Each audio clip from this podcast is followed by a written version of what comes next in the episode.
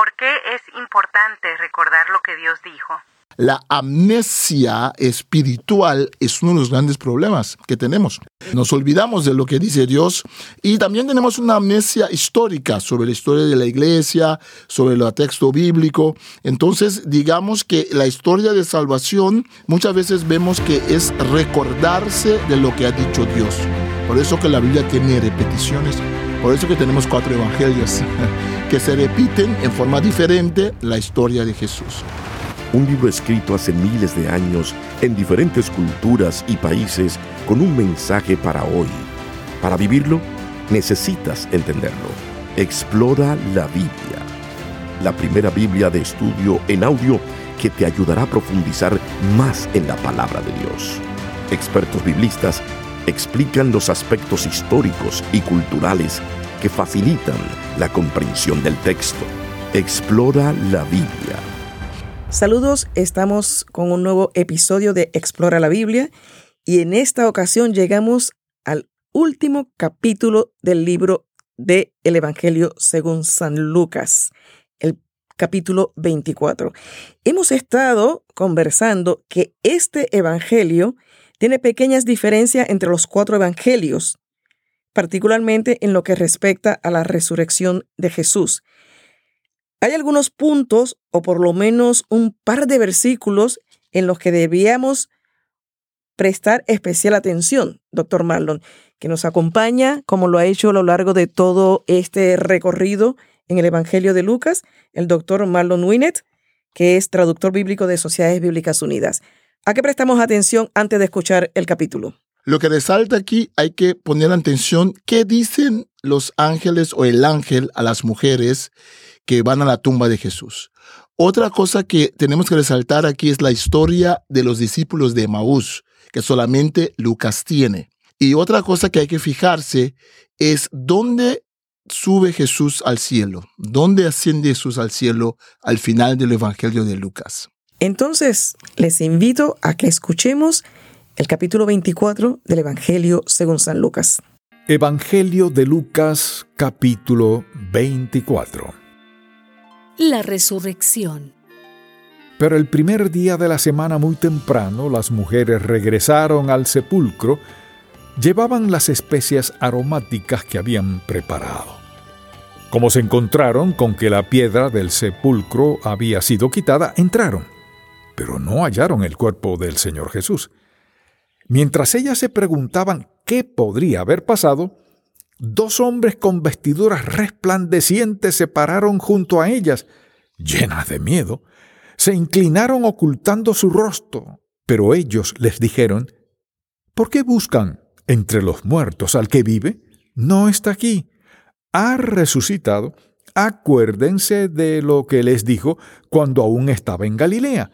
Es necesario que el Hijo del Hombre sea entregado en manos de hombres pecadores y que sea crucificado, pero al tercer día resucitará. Ellas se acordaron de sus palabras. Y cuando volvieron del sepulcro les contaron todo esto a los once y a todos los demás. Las que contaron esto a los apóstoles eran María Magdalena, Juana, María la madre de Jacobo y las otras mujeres. El relato de las mujeres les pareció a los apóstoles una locura, así que no les creyeron. Pero Pedro se fue corriendo al sepulcro y cuando miró hacia adentro y vio los lienzos allí dejados, volvió a su casa pasmado de lo que había sucedido. En el camino a Emaús. Ese mismo día, dos de ellos iban camino a una aldea llamada Emaús, que distaba de Jerusalén unos 10 kilómetros. Iban hablando de todo lo que había sucedido. Y mientras hablaban y discutían entre sí, Jesús se acercó y los iba acompañando. Pero ellos no los reconocieron, y es que parecían tener vendados los ojos. Se veían tan tristes que Jesús les preguntó, ¿De qué tanto hablan ustedes? Uno de ellos, que se llamaba Cleofas, le respondió, ¿Eres tú el único forastero en Jerusalén que no sabe lo que ha sucedido en estos días? ¿Y qué ha sucedido? preguntó Jesús. Y ellos le respondieron, lo de Jesús de Nazaret, que ante Dios y ante el pueblo era un profeta poderoso en hechos en palabra. Pero los principales sacerdotes y nuestros gobernantes lo entregaron para que lo condenaran a muerte y lo crucificaron. Nosotros teníamos la esperanza de que Él habría de redimir a Israel. Sin embargo, ya van tres días de que todo esto pasó. Aunque también nos han dejado asombrados algunas mujeres de entre nosotros que fueron al sepulcro antes de que amanecieran. Como no hallaron el cuerpo, han venido a decirnos que tuvieron una visión en la que unos ángeles les dijeron que él vive. Algunos de los nuestros fueron al sepulcro y encontraron todo tal y como las mujeres lo dijeron, pero a él no lo vieron. Entonces Jesús les dijo, ¡ay insensatos! ¿Cómo es lento su corazón para creer todo lo que los profetas han dicho? ¿Acaso no era necesario que el Cristo padeciera estas cosas antes de entrar en su gloria? Y partiendo de Moisés y siguiendo por todos los profetas, comenzó a explicarle todos los pasajes de las escrituras que hablaban de él. Cuando llegaron a la aldea donde iban, Jesús hizo como que iba a seguir adelante, pero ellos lo obligaron a quedarse. Le dijeron, quédate con nosotros porque ya es tarde y es casi de noche. Y Jesús entró y se quedó con ellos. Mientras estaba sentado a la mesa, tomó el pan y lo bendijo. Luego lo partió y les dio a ellos. En ese momento se les abrieron los ojos y lo reconocieron, pero él desapareció de su vista, y se decían el uno al otro, ¿acaso no ardía nuestro corazón mientras nos hablaba en el camino y nos explicaba las escrituras? En ese mismo instante se levantaron y volvieron a Jerusalén. Allí encontraron reunidos a los once y a los que estaban con ellos, los cuales decían, en verdad el Señor ha resucitado y se le ha aparecido a Simón. Los dos, por su parte, les contaron lo que les había sucedido en el camino y cómo lo habían reconocido al partir el pan. Jesús se aparece a los discípulos. Todavía estaban ellos hablando de estas cosas cuando Jesús se puso en medio de ellos y les dijo, La paz sea con ustedes. Ellos se espantaron y se atemorizaron, pues creían estar viendo un espíritu. Pero Jesús les dijo, ¿por qué se asustan? ¿Por qué dan cabida a esos pensamientos en su corazón? Miren mis manos y mis pies soy yo. Tóquenme y véanme. Un espíritu no tiene carne ni huesos como pueden ver que los tengo yo. Y al decir esto, les mostró las manos y los pies. Y como ellos, por el gozo y la sorpresa que tenían, no le creían, Jesús les dijo, ¿tienen aquí algo de comer? Entonces ellos le dieron parte de un pescado asado, y él lo tomó y se lo comió delante de ellos. Luego les dijo, Lo que ha pasado conmigo es lo mismo que les anuncié cuando aún estaba con ustedes, que era necesario que se cumpliera todo lo que está escrito acerca de mí en la ley de Moisés, en los profetas y en los salmos. Entonces les abrió el entendimiento para que pudieran comprender las escrituras y les dijo, Así está escrito, y así era necesario que el Cristo padeciera y resucitara de los muertos al tercer día, y que en su nombre se predicara el arrepentimiento y el perdón de pecados en todas las naciones, comenzando por Jerusalén. De esto ustedes son testigos. Yo voy a enviar sobre ustedes la promesa de mi Padre, pero ustedes quédense en la ciudad de Jerusalén hasta que desde lo alto sean investidos de poder. La ascensión. Luego los llevó de allí a Betania y levantando sus manos los bendijo. Pero sucedió que mientras los bendecía se apartó de ellos y fue llevado a las alturas del cielo. Ellos lo adoraron y después volvieron muy felices a Jerusalén y siempre estaban en el templo, alabando y bendiciendo a Dios. Amén. Acabamos de escuchar el capítulo 24 del Evangelio según San Lucas y ahora sí quisiera, doctor Marlon, que nos dé una explicación que nos ayude a resumir este capítulo y el cierre de este Evangelio. Bueno, una de las cosas interesantes es el mensaje del ángel a, a, las mujeres, ¿no?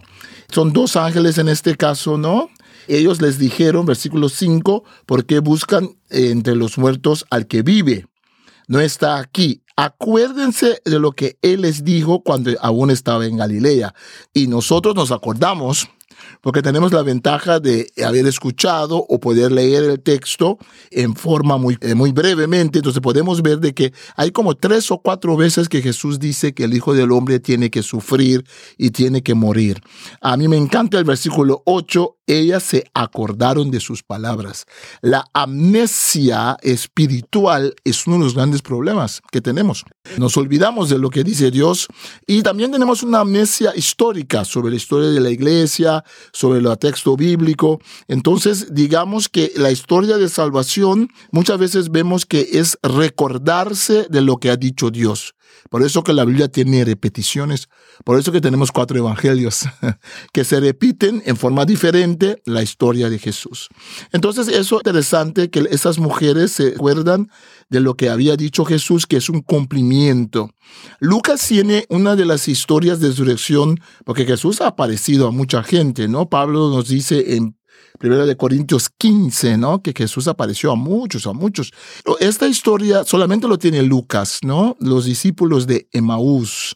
Interesante en esta historia es de que ellos reconocen a Jesús solamente cuando Jesús quiebra el pan como digamos que están pensando o en, las, en la cena de Pesaj o pensando en las muchas veces que Jesús multiplicó los panes, ¿no? Y muy importante es el versículo donde Jesús les explica todo lo que tiene que ver con Él, todo lo que sucedió en cuanto a Jesús, ¿no?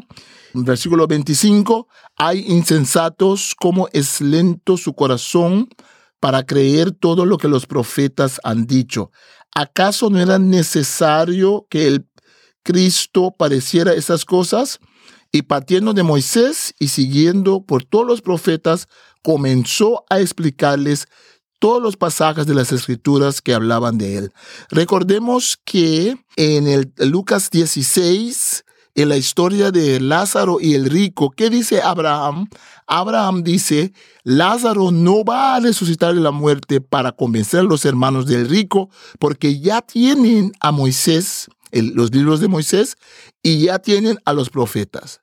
En Lucas es muy importante el cumplimiento. Ese Jesús, que es el eh, Jesús judío, el nazareno, que es para todo el mundo, muy importante para Lucas, pero es el quien cumple con las escrituras. Las escrituras de Moisés, las escrituras de los profetas.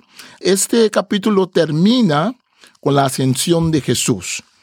En el Evangelio de Mateo, eh, Jesús le habla a los discípulos la gran comisión en Galilea sobre una montaña. Pero Mateo no nos dice si asciende al cielo allí o no. Parece que apareció allí. Lucas nos dice, tanto en Lucas como en Hechos, que Jesús sube al cielo desde Betania, que está muy cerca de Jerusalén. Versículo 52, ellos lo adoraron y después volvieron muy felices a Jerusalén el Evangelio comienza en Jerusalén con un hombre, un ancianito que no tenía hijos, Zacarías, el sacerdote, donde Dios comienza, donde comienza la historia de salvación por medio de Jesucristo, por medio de ese, esa pareja, Zacarías y Elizabeth, y ahora termina que ellos van a Jerusalén. Y Lucas nos deja en suspenso porque va a haber una segunda parte. La segunda parte es Hechos de los Apóstoles, que inicia en Jerusalén, donde ellos van a estar esperando la promesa del Padre. Esto nos hace una invitación y un compromiso de que sigamos escuchando los siguientes episodios que estaremos desarrollando. Pero en este momento vamos a cerrar este capítulo y este Evangelio según San Lucas con el último versículo que dice, y siempre estaban en el templo alabando y bendiciendo a Dios. Amén. Que así sea. Muchas gracias y les invito a que escuche otros episodios visitando vivelabiblia.com, selecciona escucha y busca Explora la Biblia. También nos puede escuchar en su plataforma preferida de podcast y busca el título Explora la Biblia. Muchas gracias y les esperamos en el siguiente episodio. Un libro escrito hace miles de años en diferentes culturas y países con un mensaje para hoy para vivirlo, necesitas entenderlo. Explora la Biblia, la primera Biblia de estudio en audio que te ayudará a profundizar más en la palabra de Dios. Expertos biblistas explican los aspectos históricos y culturales que facilitan la comprensión del texto. Explora la Biblia